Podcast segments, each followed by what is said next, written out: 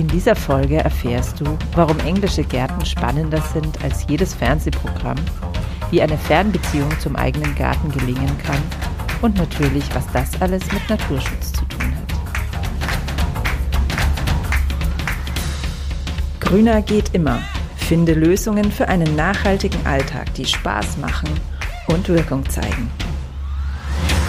Ganz herzlich willkommen hier bei Grüner geht immer. Ich bin Silvia und ich freue mich riesig, dass ich dir hier immer wieder super inspirierende, spannende und ermutigende Menschen präsentieren kann, die ihre ganz eigenen Lösungen zum Thema Naturschutz haben. Diese Folge ist eine ganz besondere für mich, weil ich für diese Folge meine allerliebste Lieblingsautorin interviewt habe.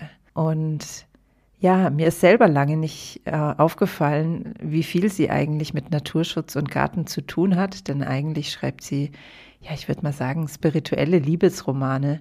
Doch sobald ich es dann bemerkt habe, also sobald es in mein Bewusstsein gekommen ist, dass sie ganz, ganz viel zu diesem Thema in ihren Büchern mit verpackt hat, war mir auch gleich klar, dass ich sie einladen werde. Das habe ich getan und sie hat zugesagt und deswegen kann ich dir heute ein ganz besonderes Gespräch präsentieren. Ich wünsche dir ganz viel Spaß beim Lauschen. Ganz, ganz herzlich willkommen, liebe Subina Giulietti, hier bei mir in Grüner geht immer. So wunderschön, dass du da bist. Ja, vielen Dank, liebe Silvia. Ich freue mich über die Einladung. Herzlichen Dank, dass ich hier sein darf. Bevor ich ein bisschen was darüber erzähle, warum ich dich eingeladen habe und wer du bist und wie du hier reinpasst, bekommst auch du, wie alle meine Gäste, die Grüner geht immer Einstiegsfrage. Und diese Frage lautet, hast du eine Lieblingspflanze? Wenn ja, welche? Und wie trägt diese Pflanze deiner Meinung nach dazu bei, diese Welt ein bisschen besser zu machen? Ach, eine schwierige Frage. Ich habe so viele Lieblingspflanzen. also wenn man unter Pflanze auch einen Baum nennen darf, dann würde ich sagen, es ist die Eiche. Ich liebe einfach ihre Struktur, ihre Stärke, ihre Weisheit und sie tut für mich so viel in der Welt, weil einfach generell natürlich ein Baum die Wurzeln in der Erde hat und die Krone im Himmel und für mich so ein Sinnbild von Verbindung darstellt. Mhm.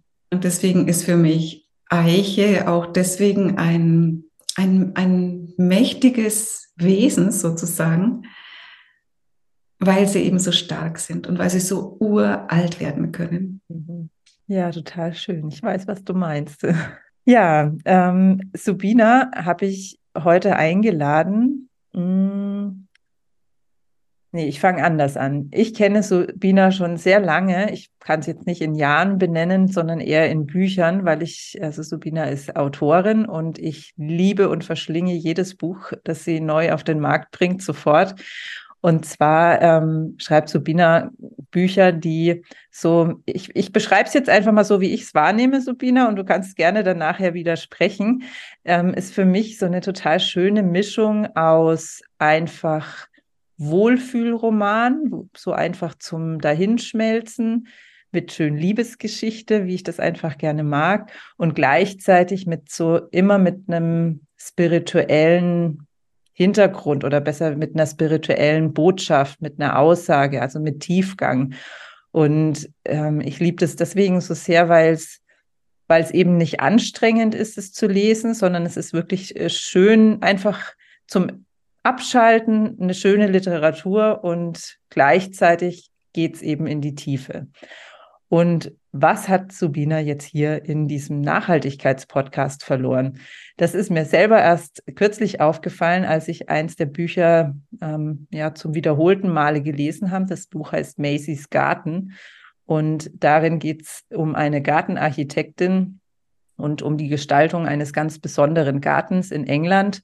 Und da habe ich bemerkt, Mensch, Subina bezieht sich oft auf Gärten und auf die Natur und die passt doch hervorragend in den Podcast und vor allen Dingen in mein neues Konzept, wo ich auch so ein bisschen noch den, den Horizont noch weiter aufmachen will und eben gucken will, was hat es denn auch so mit uns und unserem Inneren zu tun, dieses ganze Thema Nachhaltigkeit. Und deswegen bist du heute hier, liebe Subina.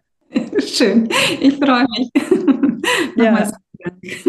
Und ähm, jetzt würde ich mich freuen, wenn du noch ein bisschen was ähm, zu deinem Hintergrund sagst. Wie kommst du denn zum einen dazu, solche, so eine Art von Romanen zu schreiben? Und zum anderen auch, warum spielen denn Gärten in vielen deiner Bücher so eine große Rolle? Also zur ersten Frage muss ich sagen, dass ich eben spirituell schon immer interessiert war und bin und habe aber habe auch viel Literatur dazu gelesen, ein Buch nach dem anderen, aber irgendwann wurden die mir zu trocken. Vor allen Dingen hm, komme ich ja noch so aus dieser Zeit mit diesen Self-Help-Büchern, also Selbsthilfebüchern. Und da waren dann immer so diese Regeln drin von eins bis zehn. Und ich dachte mir immer, oh Gott, wie soll man dann diese ganzen Regeln einhalten? Und irgendeine ist immer dabei, die man dann vergisst. Und dann wird dann immer mit dem Finger sozusagen innerlich auf einen gezeigt, ja, du kannst ja jetzt nicht glücklich sein, weil du hast die eine Regel nicht beachtet. Und ja, so läuft das Leben nicht. Das war mir dann vo vollkommen klar. Und ich dachte, es müssen einfach mal Bücher geschrieben werden aus dem Leben heraus, wo man dann tatsächlich einem Protagonisten das Problem gibt, was eben alle Probleme, äh, alle Menschen so haben, wie zum Beispiel Liebesprobleme, also Beziehungsprobleme, Krankheiten Krankheit irgend, oder Selbstwertgefühlprobleme, also Defizite in, dies, in dieser Hinsicht. Und dann diese Regeln so anwenden, dass, dass es zu einer Lösung kommt. Also das einfach auf unterhaltsame Weise zu machen und noch dazu eben mit den Emotionen der Protagonisten so zu verbinden, dass man mitfühlen kann. Mhm. So, so, geht es, finde ich, auch ganz ähm, viel, viel eher auch ins Gedankengut ein. Und dann kommt noch dazu, dass ich auch viel in indischen Ashrams verbracht habe und dort wunderschöne Lehren gefunden habe. Also so, weißt du, so immergültige, so ewiggültige, so aus uralten Zeiten, teilweise 4000 Jahre alt, die vom Sanskrit ins Englische übersetzt wurden. Und ich dachte mir, das muss in die Welt, nur diese Literatur liest niemand. Mhm. Also wie kriege ich das irgendwie auch einfach in die moderne Welt? Und das war ein nächster Aspekt. Also das ist so mal die Beantwortung deiner Frage. Auf unterhaltsame Weise Impulse zu liefern, Gedankenpralinen sozusagen. Mhm. Und die Beziehung, die ich zu Gärten habe, ich liebe Gärten. Wir sind sehr, sehr oft in England und wir schauen uns immer Gärten an. Und die Engländer sind meines Erachtens die Meister der Gartengestalter es ist unfassbar, was es da für Möglichkeiten gibt. Ich weiß nicht, wie viele Gärten ich inzwischen schon angeschaut habe. Ich werde nicht müde davon. Und es ist mir immer wieder aufgefallen, dass es nie langweilig wird. Ein Fernsehprogramm wird irgendwann mal langweilig. Du wirst es dann gar nicht mehr schauen oder du hast dann die Nase voll. In der Natur war das nie der Fall. Und mir ist so aufgefallen, dass die Vielfalt darin so unfassbar groß ist. Das kann, das kann man gar nicht mit Worten, das kann man tatsächlich nicht mit Worten fassen. Und wir haben da Gärten kennengelernt, die sind so wunderschön und die haben eine solche Magie. Und das packt uns jedes Mal, wenn wir dort sind. Und da ist eine Verbindung mit der Natur, die ich hier zum Beispiel in Deutschland nicht ganz so finde. Es mhm. gibt hier auch wunderschöne Gärten, aber der Vorteil äh, der englischen Gärten ist, dass sie einen großen Teil an Wildlife haben, also einen wilden Teil. Also sie machen immer diese formellen Teile, aber kombinieren das dann immer mit sehr, sehr viel Wildlife. Und das ist eine Mischung, die voll anspricht, weil ich finde, das ist so die Verbindung, die wir auch mit der Natur haben sollten. Auf der einen Seite haben wir von der Natur etwas vorgegeben, und sie bietet uns eine große Fläche an, an Optionen und Möglichkeiten, sie zu gestalten und gestalten zu dürfen. Mhm. Und dann sie zum Teil eben so zu lassen, wie sie einfach ist, weil sie so wunderschön ist, wie sie ist. Auf der anderen Seite aber tatsächlich auch mal Hand anzulegen und ähm, was zu gestalten, was eben von der Natur aus nicht so gewesen wäre. Das ist für mich mhm. eine Kombination, also ein Sinnbild sozusagen zwischen Natur und Mensch, wie es sein sollte. Das heißt, für dich hat die Natur in einem Garten nochmal einen anderen Stellenwert, als wenn du jetzt zum Beispiel durch einen ganz naturbelassenen Wald läufst oder sowas. Also das hat für dich eine an, unterschiedliche Energie. Hat es definitiv. Natürlich ist ein Wald, der naturbelassen ist, wunderschön. Mhm.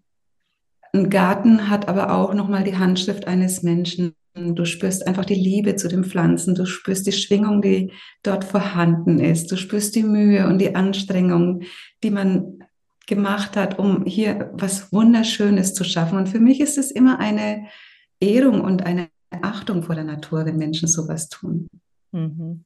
Und das macht natürlich auch für mich den Unterschied aus zwischen einem Garten und einem naturbelassenen Stück, wobei ich natürlich also keines gegeneinander abwerten wollte. Überhaupt nicht, weil es hat beides seine Berechtigung und ich bin da ganz bei Mary Reynolds. Das ist für mich so immer das große Vorbild. Das ist die jüngste Gewinnerin der Chelsea Flower Show gewesen und sie ist Irin und bringt eine unglaubliche Menge an Magie, also diese ganzen Feenwesen, Feste wie, wie ähm, äh, das Beltane-Fest beispielsweise oder sowas diese Zauberwesen, diese Gargoyles, die Drachenwelt und das alles mit in die Gärten mit hinein. Mhm. Und sie hat gesagt, ähm, dass es doch erstaunlich ist, dass äh, wenn wir uns erholen wollen, immer dahin fahren, wo der Mensch eigentlich noch keine Hand angelegt hat an die Natur. Also dort, wo die Natur noch genau so ist, wie sie von Gott erschaffen wurde. Dort finden wir Erholung. Mhm. Und sie sagte, die Gärten sollten auch so sein, dass sie aussehen wie von Gott erschaffen. Das heißt ja jetzt auch immer vielleicht, ich hoffe nicht, dass ich so spirituell werde, dass wir Abkömmlinge sind oder Kinder Gottes sozusagen. Mhm. Und insofern sehe ich uns da auch als verlängerten Arm, wenn wir in einem Garten arbeiten. Ja. Also ich bin mir ganz sicher, auch wenn vielleicht viele jetzt so ein bisschen ein komisches Gesicht machen beim Hören und sich denken, was ist das denn für ein spirituelles Gerede eben, dass mhm. vieles trotzdem mit dem Herzen total nachvollziehen können, eben diese Wirkung, die ein Garten auf uns hat und die auch einfach drüber hinausgeht über dieses, naja, ich bin in einem Stück Grün und deswegen ist es erholsam, sondern eben auch diese Selbstwirksamkeit, die wir erfahren, wenn wir, wenn wir da wirklich ähm, ja, ich nenne es jetzt auch mal schöpferisch tätig sind und was mitgestalten und zugleich aber trotzdem immer merken, ähm, die letztendliche Entscheidung bleibt immer bei Gott, ob was wächst oder nicht, oder bei, beim Universum oder bei der Natur oder wie auch immer wir es nennen. Also ich glaube, das ist an der Stelle austauschbar, ob man jetzt da an Gott glaubt oder nicht, sondern es ist einfach eine, eine höhere Macht. Es ist auch egal, wie man es benennt. Also ich denke mal, mhm. wir wissen alle, das ist, die Natur ist etwas, was eben von oben erschaffen worden ist. Es hat nicht der Mensch erschaffen. Und ich denke immer, wenn man mit der Natur zu tun hat, kommt man in diese Urschwingung eben hinein, in diese Urfrequenz. Und deswegen tut es auch so gut, wenn wir uns draußen aufhalten. Mhm. Kannst du das Wort Urschwingung oder Urfrequenz in weltlicheren Worten erklären? Das ist sehr schwierig. Grundsätzlich ist es so, dass wenn wir in einem gesunden Wald uns zum Beispiel bewegen, da spielen natürlich die Ionen eine Rolle, die dort abgegeben werden, die Mikrostoffe, die von den Bäumen abgegeben werden und, und, und. Es sind tausend Geschichten, die wirklich nachweisbar sind und die alle mit dem Thema Schwingung zu tun haben. Denn alle diese Stoffe haben natürlich eine bestimmte Frequenz, in der sie schwingen. Und vielleicht konnte ich es damit ein bisschen besser erklären, aber das ist ein Gesamtbild. Da kann man bei A anfangen und ist bei Z noch nicht zu Ende. Mhm. Ja, wahrscheinlich ist es wirklich am, am besten auch an diesem Beispiel zu sehen, wenn wir eben durch einen Wald laufen, ähm, was es mit uns macht. Also das glaube ich, das kann jeder, der in irgendeiner Form eine Verbindung zur Natur hat, absolut nachvollziehen, dass sich absolut was in unserem Körper, in unserer Stimmung, in allem einfach verändert. Und wenn wir nur zehn Minuten da durch den Wald laufen und ja, wie du es schon sagst, mit was genau das jetzt zu tun hat, da ist die Wissenschaft noch nicht äh, hundertprozentig so weit, aber es gibt mittlerweile technische Geräte, die davon einiges eben aufzeichnen können und messen können. Und wo die Vermutung einfach dahin geht, dass das damit zu tun hat, warum wir uns dann so gut fühlen, wenn wir da durchlaufen. Ja, genau. Selbst wenn man unbewusst ist. Also wenn man sich dessen gar nicht bewusst ist und mhm. durchläuft, hat man doch die Wirkung. Also ich denke mal, das ist einer der besten Beweise dafür, dass halt einfach was da ist. Mhm. Mm, ja, wir wissen ja selber, dass es sehr, sehr viele Dinge gibt, die wir nicht sehen, die aber trotzdem da sind. Mhm. Ja. Was würdest du denn sagen, Subina, wie, ähm, wie ist denn der Zusammenhang zwischen also ich nenne es jetzt Spiritualität und meine damit eine gewisse Bewusstheit für eine höhere Kraft oder eine größere Kraft über, für das große Ganze. Also wie ist der Zusammenhang zwischen dieser Spiritualität und einem nachhaltigen Leben? Also nachhaltig im Sinne von, ich schade der Erde möglichst wenig. Ich glaube, dann, da gibt es eigentlich nur eins, nämlich dass wir wirklich verstehen und dazu übergehen, die Erde als einen Organismus zu betrachten, als ein lebendes Wesen, genauso wie zum Beispiel einen Baum als lebendes Wesen zu betrachten. Mhm. Ich sage immer oft, was wäre denn, wenn wir jetzt diese Sprache nicht hätten? Wenn wir beispielsweise das, die Bezeichnung Baum nicht hätten und wir würden uns einem Wesen, das so aussieht wie ein Baum, eben nähern. Wir würden es als Wesen auffassen, als etwas, was wir, was uns jetzt halt einfach mal gegenübersteht und auch eine gewisse Schwingung ausstrahlt.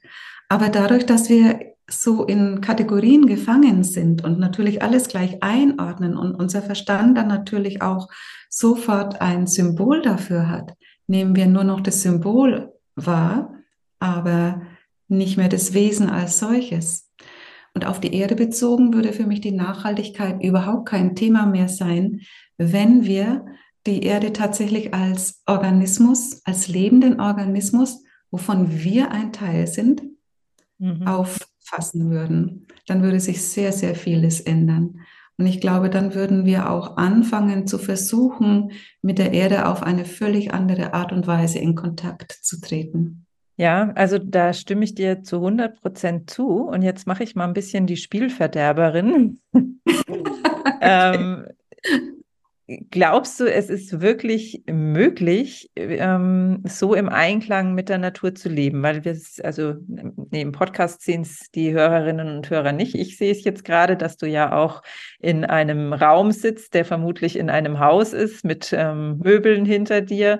Das heißt also, ähm, unser Leben an sich, wie es einfach hier in unserer westlichen Welt geprägt ist, schadet einfach der Mutter Erde in gewisser Weise.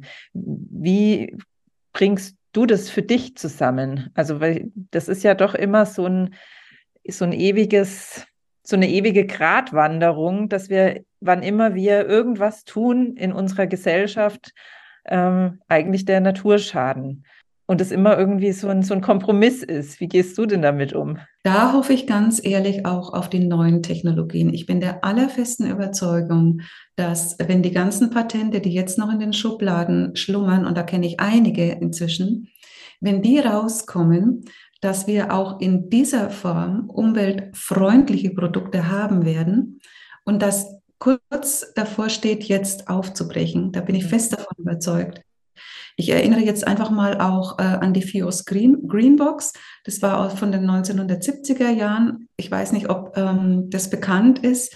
Da wurde im Schweizer Fernsehen von äh, Guido Ebner ähm, und Heino Schürch ein Gerät vorgestellt, ein elektrostatisches Feld, mit dem man zum Beispiel Samen bearbeiten kann. Also was heißt bearbeiten? Die wurden einfach in ein elektrostatisches Feld gelegt mit dem Ergebnis, dass beispielsweise der Mais ähm, statt zwei Kolben zwölf Kolben hatte, dass der, ha der Hafer oder überhaupt Korn oder Weizen, ich glaube mit Weizen haben sie experimentiert, der kam dann in Buschform raus und der hatte eine viel höhere Ertragsweite als unser jetziger Weizen. Er ist auf kargeren Boden gewachsen, er brauchte keine Pestizide, keine Herbizide, wie gesagt weniger Wasser mhm. ist backstärker und ähm, auch die anderen Ergebnisse, die da heraus äh, sich kristallisiert haben, waren bemerkenswert. Natürlich ist es in der Schublade verschwunden, weil mh, hm, dummerweise haben die beiden in einem Unternehmen gearbeitet. Siba Geige hieß es damals, ist ja dann übernommen worden von einer anderen Firma, ähm, die sich mit Herbiziden und Pestiziden beschäftigt hat, also die hergestellt hat. Also war es klar, dass das in der Schublade verschwindet. Aber diese Erfindung zum Beispiel kommt jetzt auch wieder raus. Ich habe zufällig, äh, du machst ja auch öfter mal ähm, so Online-Zoom-Abende und da war ich zufällig dabei, als du diese Greenbox, also den Erfinder dieser Greenbox da hattest. Und ich würde mal behaupten, es ist wirklich ein eher, also so ein ganz normaler Typ, also überhaupt kein spiritueller ESO-Typ und diese, dieses elektrostatische Feld, nur dass man sich das mal vorstellen kann, ich, das ist jetzt auch nicht irgendwie was, was, ähm, was irgendjemand mit den Händen irgendwie macht oder so, sondern das ist wirklich eine ganz unromantische Kiste, wo man halt seine Strom Samen rein, mit Strom, wo man seine Samen reinlegt und die bekommen halt irgendwie eine mhm. Veränderung dadurch. Also mhm. es ist tatsächlich überhaupt nichts Esoterisches oder Spirituelles, sondern es ist wirklich was ganz, ganz Handfestes. Und ja, ich glaube auch, dass es da einfach schon ganz viele Lösungen gibt, die nur aus irgendeinem Grund oder wahrscheinlich aus dem Grund, weil sie halt ähm, nicht so viel Geld einbringen können, weil ja dadurch ähm, die Menschen jeder selber wieder mehr anbauen kann, zum Beispiel im Garten, dann ähm, treibt es halt einfach keiner voran. Es kostet einfach immer sehr, sehr viel Geld, solche ähm, Apparaturen marktreif zu machen. Und das dauert einfach. Genau. Wie gehst du denn dann jetzt aktuell damit zum Beispiel um, wenn du jetzt zum Beispiel mit dem Auto irgendwo hinfährst und ja, einfach mal nur, weil du gerne vielleicht woanders spazieren gehen möchtest oder sowas.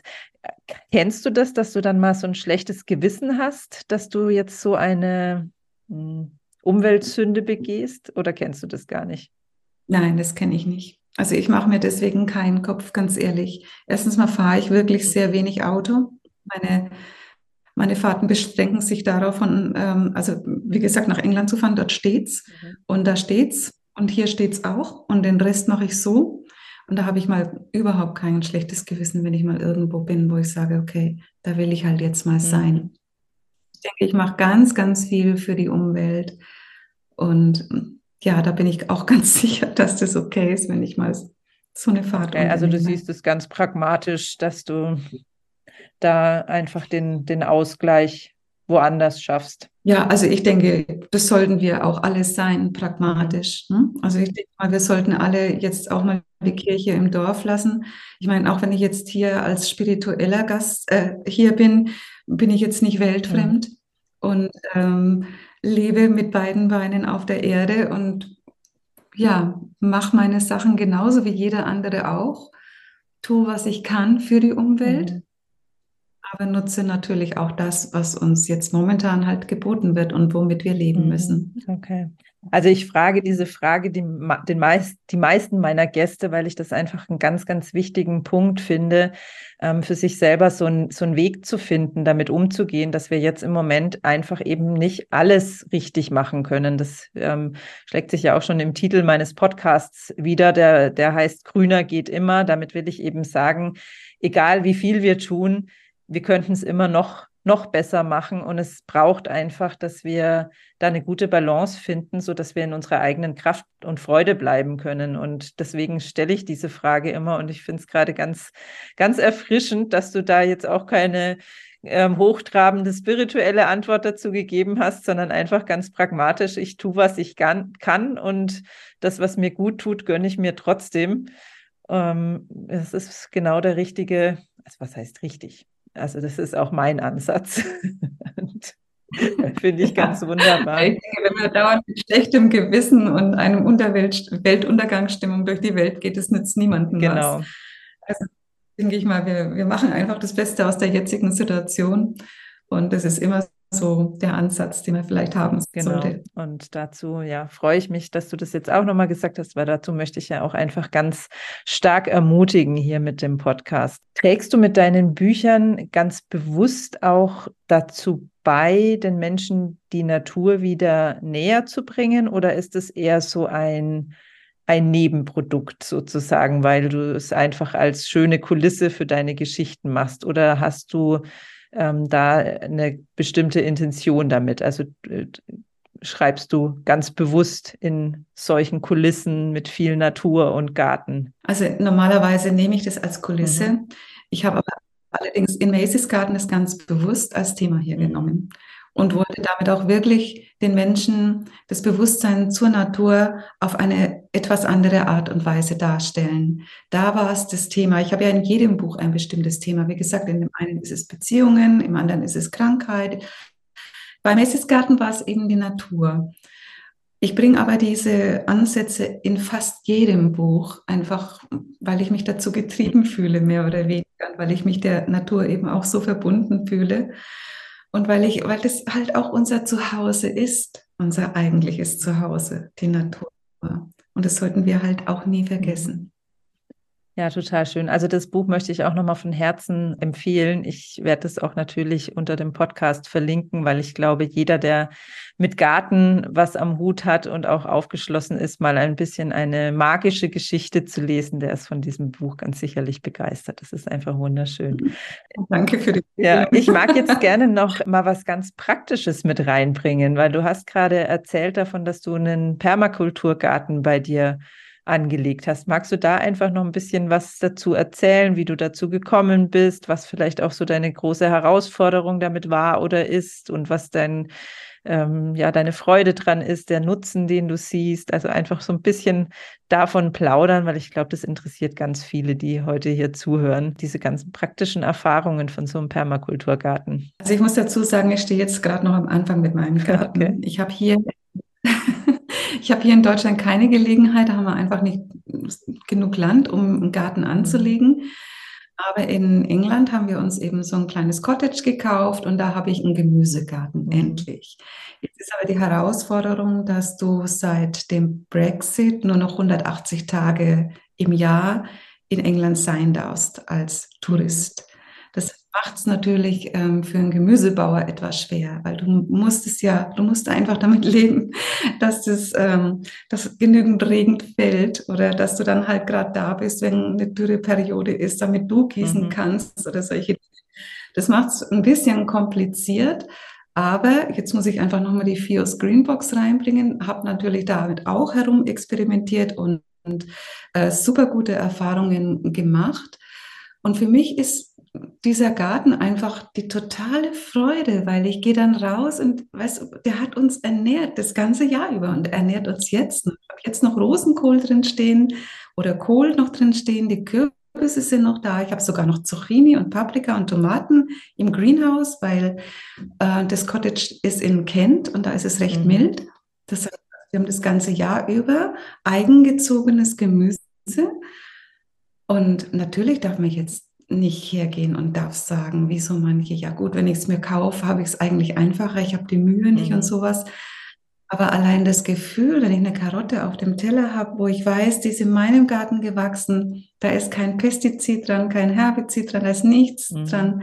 Und das, das, ist einfach für mich die pure Freude. Mhm.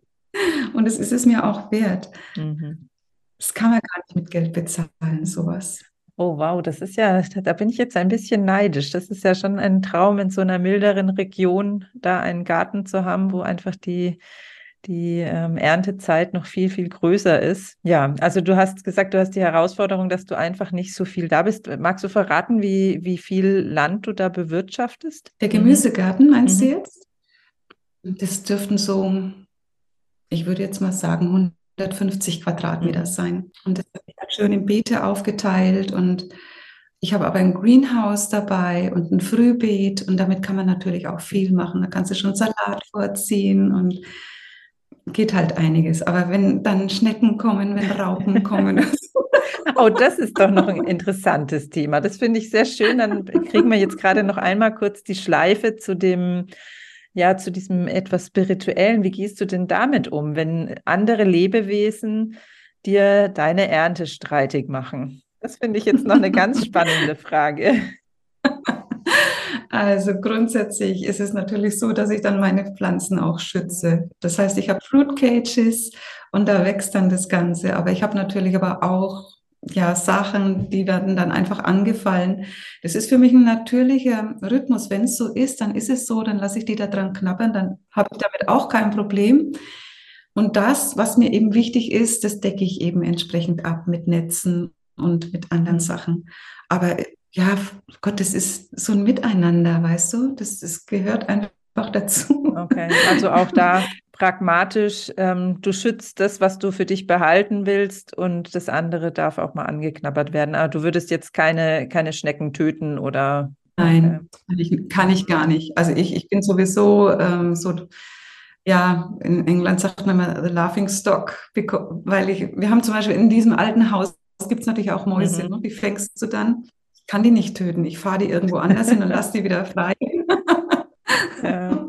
ja, das kenne ich. Und es, es bringt auch gar nicht viel. Ich glaube, ich habe es bestimmt schon mal hier im Podcast irgendwie erzählt. Ich habe weil wir auch dann irgendwann ein extremes Schneckenproblem im Garten hatten und jeder mich ausgelacht hat, dass ich da irgendwie die dann gesammelt und auf den Komposthaufen getragen habe. Und dann waren sie natürlich gleich wieder da und so. Und dann habe ich mir mal gedacht, ich probiere das jetzt einfach mal aus, was das mit mir macht und was es auch mit dem Garten macht, wenn ich diese Schnecken umbringe, weil ich wollte sie jetzt auch nicht ähm, irgendwie in die Natur bringen, weil sie ja da auch einen Schaden anrichten, wenn einfach zu viel ähm, dann das Gleichgewicht mhm. gestört ist und habe dann mal, glaube ich, zwei oder drei Tage wirklich alles an Schnecken abgesammelt, was ich finden konnte. Also natürlich nur diese roten Wegschnecken und habe sie eingefroren, weil ich gehört habe, dass das das Schmerzloseste sein soll. Und es war so schrecklich für mich. Also ich habe mich so schrecklich gefühlt und es hat auch überhaupt nichts geändert tatsächlich an dem, an dem Leidensdruck für meinen Salat oder sowas. Und seitdem bin ich jetzt auch es war so eine ganz bewusste Entscheidung dann, dass ich das tatsächlich überhaupt nicht kann. Und seitdem schütze ich auch mit Schafwolle und mit Schneckenkrägen und mit allem, was ich irgendwie finden kann. Ganz genau. Oder eben mit Permakultur, dass man dann sagt, man hat einfach Zwiebeln neben den Karotten beispielsweise oder solche Dinge, das hilft ja. auch. Oder Knoblauchpflanzen und was nicht alles kann. Also das kann ich so genau. mitfühlen. Und einfach viel gemischt. Also ich, ich würde jetzt zwar unseren Garten nicht als Permakultur bezeichnen, weil da bin ich nämlich viel zu ich würde sagen, ungeplant oder unstrukturiert dazu, sondern ich pflanze einfach alles immer irgendwie dahin, wo es mir gerade einfällt. Und dadurch ähm, gibt es zum Beispiel eben Zucchini an drei, vier verschiedenen Stellen und irgendeine davon wird schon was. Ist genau. doch sympathisch. Also auch da ist es einfach möglich mit einer Mischung aus ähm, Liebe für die Natur, die natürlich äh, durchaus einen spirituellen Hintergrund hat und handfestem Pragmati Pragmatismus da einen Weg zu finden. Das finde ich ganz wunderbar. Jetzt übergebe ich dir nochmal, ich habe nicht auf die Uhr geschaut, genau wann wir angefangen haben, aber ich glaube, wir sind schon über die halbe Stunde jetzt hinaus. Deswegen übergebe ich dir jetzt nochmal das Wort für eine Schlussbotschaft an unsere Hörerinnen und Hörer und sag schon mal ganz herzlichen Dank, dass du da warst. Ich sage nochmal danke, dass ich da sein durfte und die Botschaft, die ich an deine Hörer und Hörerinnen habe, ist, dass ähm, ich es toll finde, wenn sie die Natur schätzen und ehren und achten und dass es wunderbar ist, dass es Menschen wie sie gibt, die eben mit der Natur arbeiten und damit natürlich auch die Natur segnen. Wie schön, dass du bis zum Schluss mit dabei geblieben bist. Ich hoffe, dir hat es genauso viel Freude gemacht, uns zu lauschen, wie es mir gemacht hat, mit Subina zu sprechen. Ich hoffe, du hast die ein oder andere Inspiration und ja, vielleicht auch an manchen Stellen einen neuen Blickwinkel mitgenommen. Wenn du mehr zu Subina erfahren willst, findest du Links dazu in der Podcast-Beschreibung und Dort findest du natürlich auch den Link zur Webseite zu Grüner geht immer, wo du den zugehörigen Newsletter bestellen kannst. Da würde ich mich ganz besonders drüber freuen, wenn ich dir schreiben dürfte und dich einfach an jedem neuen Erscheinungstag für Grüner geht immer dran erinnern darf, ganz bequem in dein Post Postfach, dass eine neue Folge online gegangen ist. Und so wird es auch nächsten Freitag wieder weitergehen. Wie genau, weiß ich zum Zeitpunkt der Aufnahme dieser Episode noch nicht. Lass dich einfach überraschen. Und wie gesagt, wenn du dich in den Newsletter einträgst, dann wirst du es auf jeden Fall erfahren, wenn es hier weitergeht und womit. Ich freue mich auf dich.